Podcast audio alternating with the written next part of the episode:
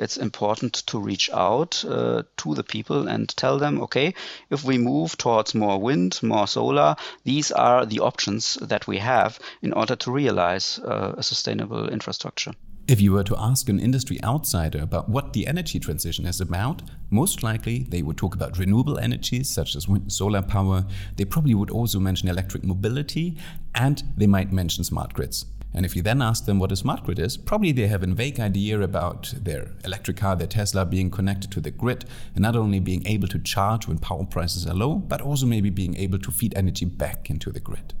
Which, of course, is a fair definition of a smart grid, but it is only a very, very small portion of why smart grids are so relevant. So today, we want to go beyond the buzzword and give you a clear cut definition of what smart grids are, why they're so relevant not only for electric mobility, but for the energy transition as such, and about the current technical status quo. Welcome to the Smartery podcast, a podcast for and with the creators of the new energy world. A world in which energy will be renewable, decentralized, and digital, bringing together electricity, heat, and mobility. Let us show you how we will get there and who will get us there. Whom better to talk to than somebody who has dedicated his whole career so far to the development of power grids and whose actual job it is to come up with innovations for the global smart grid market? Dr. Michael Weinhold. He's the current head of technology and innovation at Siemens Smart Infrastructure. And he and his team are exactly focusing on that sweet spot where they're trying to match leading edge technologies in the fields of power grids with, for example, intelligent building concepts as well as everything that digitalization has to offer to interconnect the various bits and parts. Welcome, Michael. Yeah, uh, thanks a lot for having me. Michael, I had to look at your CV, and I think uh, basically your whole career led to this point where you're at right now. But it all began somewhere in the 80s uh, when you were studying to become an electrical engineer. And if you look at the 80s, of course, there was Chernobyl in 86. But apart from that, the energy turnaround really was far, far into the future. And as were all the technical opportunities we have at the moment, all the digital opportunities. So, could you ever have imagined a world as we live in right now? And uh, if you think back to your younger self as a student, would you maybe have studied with even more passion and energy, knowing that this is what you're training for? Uh, yeah, probably with even more energy. Uh, but uh, I must admit that uh, I always uh, wanted to study electrical engineering, even as a small boy when I was tinkering around with electronics. So for me, uh, electrical engineering, electronics, data, computers, that was always a passion and, and will be. So, but if I had known uh, in the 80s that it would become so exciting, maybe I would even have studied with more uh, eagerness. Uh. well, fortunately, um, you're still around in the same job and you have the opportunity to add on it on an everyday basis. So um, I really want to know from you now, because we always go from the basics to the more advanced questions here in the podcast. So to cover the basics, What's your definition of smart grids beyond what we usually uh, use as the buzzword? Yeah, Tage, so um, we can look at it from a technology perspective, or we can look at it uh, from an, uh, let's say, overarching uh, mission perspective. And uh, the mission we are having as a global community is reaching sustainability and this uh, with economics and with a security of supply. And that's actually, if you, think about it, uh, what smart grids are about. Uh, smart grids are electricity networks that allow the intelligent integration of all the stakeholders and users connected to it, like generators, consumers, and prosumers, to deliver such a sustainable, economic, and secure uh, electricity supply system. And then, of course, you can look also at a, let's say, technology perspective, and you will find definitions also on the internet about it, that it's an electricity supply network that uses digital communication technologies to detect and react, to forecast, to, to changes uh, of usage of energy or uh, supply. So, why are they currently so relevant? The beauty of uh, electrical energy is that uh, it's, it's a big enabler to reaching uh, our sustainability targets. And, and why is that? Because the, the electricity grids uh, allow uh, the efficient and vast integration of uh, renewable energies. Uh, you can transmit them very uh, effectively and efficiently through the grids. Uh, down to the uh, to the usage where, for example, cars are being charged, heat pumps are being supplied. So uh, it's it's a very uh, elegant and very effective uh, system uh, all around electrical energy. And if I compare it with um, the conventional power grids that are already around, what are the differences and maybe also the advantages? Yeah, coming back uh, to when you opened uh, and uh, said uh, in the 80s when I studied.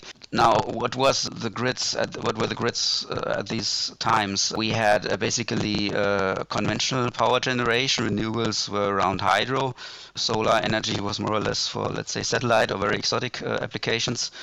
And you could also say that the, the grids were built uh, as needed to supply the consumers and the loads, uh, and the private consumer was more or less uh, passive all over the world. And this has changed quite dramatically. Now we're integrating a huge amount of renewables uh, on all voltage levels, uh, from very small size like rooftop PV to very large size like offshore wind parks, with variable characteristic, and that has to be integrated and transmitted and uh, brought to the usage of energy. And at the receiving end, you mentioned uh, e-mobility already, uh, we have more and more loads connecting to the electricity grid because this is also one beauty I think I forgot to mention that uh, into electricity, into electrical energy, typically raises the efficiency of processes dramatically.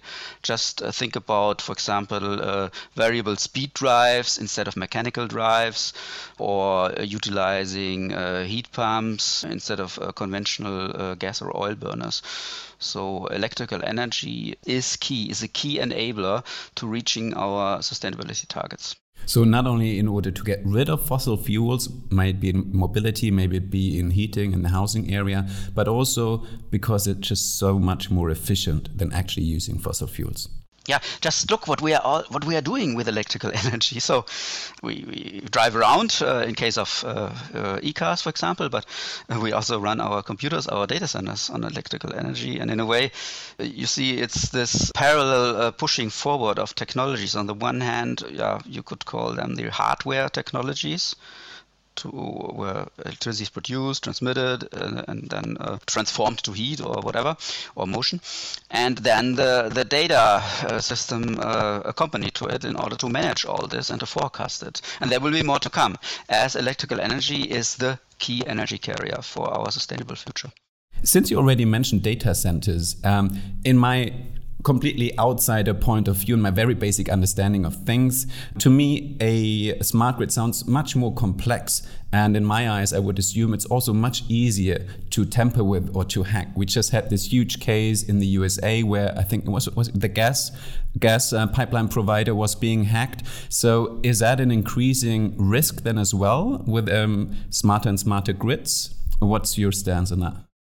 Well, it's a risk, and this risk will not go away, and therefore we have uh, products and solutions uh, to uh, mitigate uh, the risk to the acceptable levels. So cybersecurity goes hand in hand with the build out of, of grids, of smart grids. Okay, so you just have to adjust. It's a new challenge, and you're very confident on being able to tackle it. Yeah, and uh, just as an example, in my team, in my technology and innovation team, more than half of my colleagues are uh, cybersecurity experts. So they look into the IT processes, they look into the secure operation of our factories, and of course, they look into our products and solutions that we ship out uh, to our customers. Uh, they do penetration tests and so on. Uh, so to make uh, with ut- utmost energy sure that what is out in the field is, is safe. Which I guess really stresses the importance of cybersecurity in that area. Um, so quite interesting to hear that you literally have 50% of your team focusing on it. more, more than 50. More, more than 50. More. Um, yeah. Um, but that's quite interesting. Um, so let's move away from the cybersecurity part and um, let's look about actually the stakeholders out there in the field. A lot of them are actually just basic consumers, such as maybe me personally having, for example, a solar a panel on the roof or maybe having an electric car. So I might be actually producing my own electricity. I might be using it. I might be storing it feeding it back into the grid. And I think my use case would be, or if I'm a consumer, my use case would be falling into the so called grid edge. And I think, which is another buzzword. So maybe you can explain that too. Yeah, well, the grid edge is actually uh, the interface between the electricity grid and uh, the usage. And uh, the usage could be, as you described, the feed in of photovoltaic power from your rooftop PV plant or the charging of your uh, e-car or the operation uh, of your heat pump or the operation uh, of a building, of a complete building, like the HVAC system of a complete building. And uh, this grid edge gets more and more interactive. And one word we should mention at this point is the word flexibility, because that will is one of the key elements of the future system. Flexibility to take in uh, the variable in feed of uh, renewables and uh, store it, for example, in, in, thermal storage, or a building has a typically a quite uh, decent thermal time constant, so preheating, pre-cooling, uh, that will become uh, key in the future. Actually, we had um, one of our previous episodes. We really um, focused on demand side flexibility. So, just a message to all our listeners: if you're interested in diving deeper there, yes, check out one of the previous episodes on demand side flexibility. Maybe let's extend that grid edge a little bit, and also the stakeholders I mentioned in my opening. And I think it's something also I heard in one of the podcasts I found on your LinkedIn profile: is that electric mobility is probably the first thing that comes to mind, but is not the biggest part to play in a smart grid other areas such as industrial companies, infrastructure, buildings are much more relevant. Is that true? If you look at where the end energy usage is, uh, you'll see that, for example, in the European Union, uh, around about two thirds of the final end usage is around thermal applications, like, for example, uh, space heating, space cooling, or uh, industrial heat. And so to, to reach sustainable uh, systems, energy systems, uh, we need uh, also to tackle this uh, topic of how to provide clean heat uh, to the applications. At this point, maybe I would like to take a little technical detour since there's so many various stakeholders involved. What are actually the requirements for power converters in the future grid to being able to supply all these different various stakeholders and different use cases? What does it look like from the point of view of a transmission system operators? So, so now we are moving to power electronics, which is, uh, let's say, one of my favorite topics because uh, if you think about it, wind and uh, photovoltaics, uh, battery storage, uh, they interface to the grid uh, via electronics, via power electronics. And power electronics or inverters or converters differ, of course, in nature of compared to conventional uh, power generation, because you sort of teach the converter how it behaves at, at the grid edge, to, to use this expression. You can, for example, uh, teach it uh, to just feed in uh, active power and do nothing about reactive power, but you can also uh, teach it to, if there is a reserve margin left, to also provide ancillary services, like, for example, uh, reactive power support. You can also uh, make it work like a machine having inertia, but of course, therefore, you would need some kind of storage uh, on the other side of the converter. And and this is just looking at the power electronics on the let's say feed inside. If we go into the grids, and this was part of my commissioning engineer life, uh, you can also apply uh, power electronics to optimize uh, power flows in transmission grids. Uh, and you can use them, like in case of static compensators, to uh, stabilize uh, the grid uh, by providing reactive power support. So that's clearly a topic that you're very passionate about. Unfortunately, for engineers or also developers, suddenly they run into borders, uh, usually when it comes to regulations. So what you just talked about, is it something in the hands of um, stakeholders who just can go out there and build it? Or does it really depend on the whole ecosystem coordinating? Who's in charge of it and how easy is it to implement? Yeah, how a converter behaves or what you actually uh, teach the converter and must teach it uh, depends on the uh, uh governing regulation. And that, of course, uh, also separates between the voltage levels where you connect uh, the converter. And so, if you look at that, um, how far have we come in Europe? Because if I look, for example, at the German national grid, even just the basic conventional grid at the moment is a huge problem. We're not even being able to transfer like all the power created in the windy north to the industrial south. So, if you look at Europe as a such, then I think the next level would be a smart grid. How close are we to it, and what are the biggest hurdles in getting there? Uh, maybe to start, uh, you mentioned the, let's say, grid uh, bottlenecks that we have in Germany, and uh, this has been analyzed, also taking into account future uh, supply and uh, demand.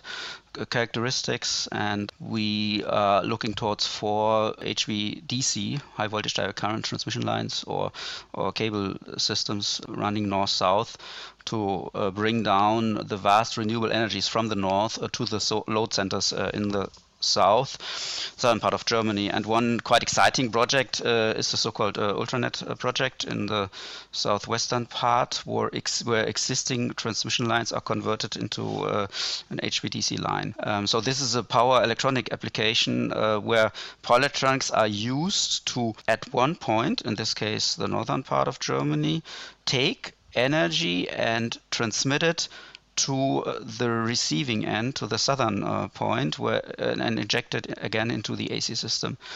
And uh, this shows one beauty of HVDC systems. You can very precisely take and inject energy at another point of the system. Mm-hmm. Uh, and um, if I come back to the comparison I was trying to draw, is that in my eyes, probably that's one of the more, ba- uh, from an engineering perspective, the more basic things to implement compared to like the whole scope of a smart grid. Yet we still have huge challenges in getting it implemented, really from a regulation point of view, from citizens not wanting to have these huge power lines on their field, let's say that. So I was just thinking, if you then want to even make make it smart, it's probably even more challenging. Is that true to say, or is yeah, it yeah not, maybe? Um, uh, two aspects. Mm-hmm. Two, two, aspects here. One, the first one is that uh, HVD systems, HVDC systems, and how uh, the terminals of the HVDC uh, systems work. They are part of a smart grid.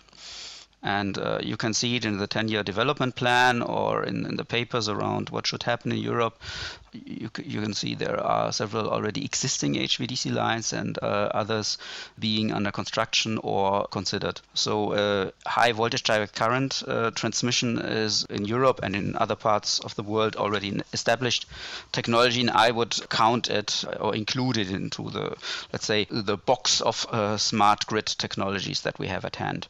Uh, the other aspect that you were mentioning, and uh, I think we should touch on that one, is is us as people uh, with our, let's say, wishes, uh, what we uh, want and what we do not want. And so uh, this is this is really important because one of the key elements of our future energy infrastructure is that we as people play an important role. We as people, uh, we decide what uh, will be implemented and what not. And uh, therefore, it's for us engineers, and I think this uh, podcast serves this excellently, it's important to reach out to the people and tell them, okay, if we move towards more wind, more solar, these are the options that we have in order to realize uh, a sustainable infrastructure.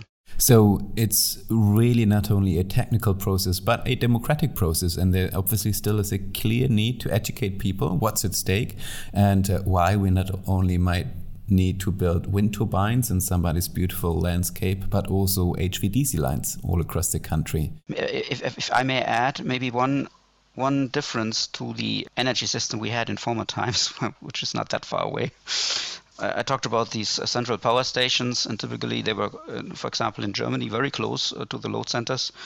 And if you look at the dimensions of those central power stations, quite compact.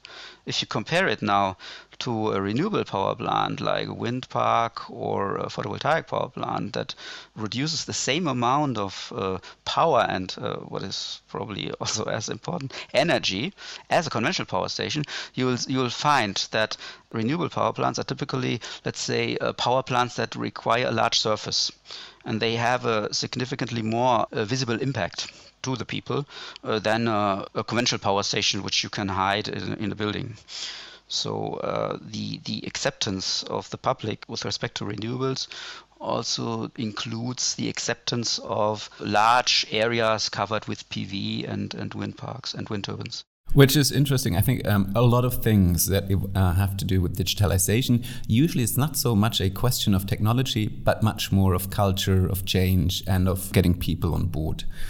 And if we um, just to dive into one very concrete example on the EU level, I think there's a project called Progressus, which tries to address more three of the uh, more technical challenges, and that is efficient energy conversion, smart energy management, and secure monitoring.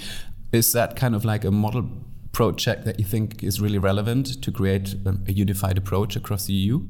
Yeah, all this is very relevant. Um, there are also other projects like the Prometheus uh, project on EU level, which also uh, looks into the promotion of these new technologies and how they can be ramped up faster. And uh, they are typically basically about us as people, about acceptance uh, issues. They are also investigating uh, the, the pattern, the usage pattern, and the wishes. And this actually may differ from uh, generation to, to generation. Um, so bluntly said, we engineers uh, we have to very uh, closely uh, listen and communicate uh, with uh, us as people. If um, if I just dive into um, the EU level again, I think there's also at the same time there's a big effort being made to establish a Europe-wide charging infrastructure. So for pan-European traveling in your electric car, for example, how closely is that linked then to the effort to create also a smart grid across Europe? Is that one and the same? Are they you know happening parallel to each other? That uh, happens parallel and needs coordination, of course, uh, because if you think about it, uh, where where are uh, the big challenges in, in our grids and uh, the closer you get to the low voltage level the bigger typically nowadays the challenges become because the low voltage grid was, let's say, a very uh, passive part of the electricity grid. So in former times, you could uh, very easily forecast uh, the usage pattern and uh, build the grids just as they were needed uh, with respect to capacity, uh, for example. But as we discussed, nowadays, especially the distribution grid and the low voltage grid have become quite active. we talked about charging infrastructure, about heating, cooling equipment, connecting PV plants on the rooftop. majority of, I think, 90% percent of the renewables are connected to the low voltage grid in Europe. So there's a big uh, challenge, and it has to go hand in hand. When we talk about smart grid, this includes the integration of charging infrastructure. And you were talking about fast chargers, as we, uh, and they are very necessary in order to promote uh, the application. Uh, and the acceptance of uh, e-mobility. Fast charging uh, is a quite decent power flow. And uh, yeah, just think about it. Uh, the average household in Germany probably needs, uh, on the average, one one kilowatt of power consumption. But if you connect a charger and maybe an 11 kilowatt charger, and several neighbors do so, you see there's a challenge for the distribution grid. And that's also what a lot of projects are nowadays about, and also technology developments to uh, control the downstream low voltage charging infrastructure, for example, or heat pumps uh, very efficiently. And I could talk about a project where we are applying artificial intelligence uh, in an intelligent substation in order to manage it. Yes, please do that. That does sound very interesting. Yeah. Just take just take two sentences yeah, yeah. to um, share that. Yeah, yeah. So what is it about? Uh, you have a, let's say, a dynamic state estimator, which gets trained in the cloud, and uh, the parameters get downloaded uh, to the neural network in the uh, low voltage substation, and the uh, neural network uh, manages the charging infrastructure downstream, such that there is no exceeding of voltage or current levels in case the actual measurement values differ too much from the values of this state estimator, the neural network gets trained again. And this is could be very low cost but very effective a solution uh, to low voltage smart grids. And that's why we are prototyping it with customers like uh, Stromnetze Hamburg. So, in, and again, in my very basic understanding of things, what I took from the last two minutes was the power consumption would go up by the factor of 10 at least. If you said like an average household maybe usually using one kilowatt versus then 10 or maybe even 22 when charging the car. And if all of us do that, we just need an intelligence to make sure we're not all, all, all pushing the button at the same time. Yeah, that's a, maybe maybe uh, a little bit simplified because I was talking about average values, and uh, of course you don't run your 11 kilowatt charger all the time. But in essence, you're right. Since we're moving uh, charging infrastructure into our cities, uh, that's very essential. Into the apartment houses, the the parking garages of apartment houses, we will have charging along the streets in our uh, cities. We we will have to see uh, how we very effectively uh, can accommodate the power flows. And part of it is, of course, uh, having smart charging, so an interaction of the the charger with a with a smart grid where it is connected to. Another one could be there strengthening of the grid. this is actually a system planning task, and we are doing that also globally. These analysis. With regards to time, we're coming almost to the end of the podcast already. So um, wow. I know it's a shame. I would have so many about. more questions. Exactly. It is a very complex topic. Mm. So thanks a lot for shedding some light into yeah, you're it very welcome. and um, helping us to understand the first basics. And of course, if uh, some of our listeners really want to dive into the to the level um, of understanding that Michael has brought into this conversation, feel free to connect with him on LinkedIn. I, I personally saw he posted on a regular basis, so there's some very interesting case studies in his profile. Thanks a lot for having joined us today, Michael. Yeah, thank you, Takis. It was a pleasure. Thank you very much. Stay tuned for more episodes of the Smarter E podcast. You can find many more exciting presentations on energy intelligence and smart grids at the EM Power Forum, taking place as part of the Smarter E Restart 2021 on October 6th to 8th, 2021 at Messe München. All information is available on e you.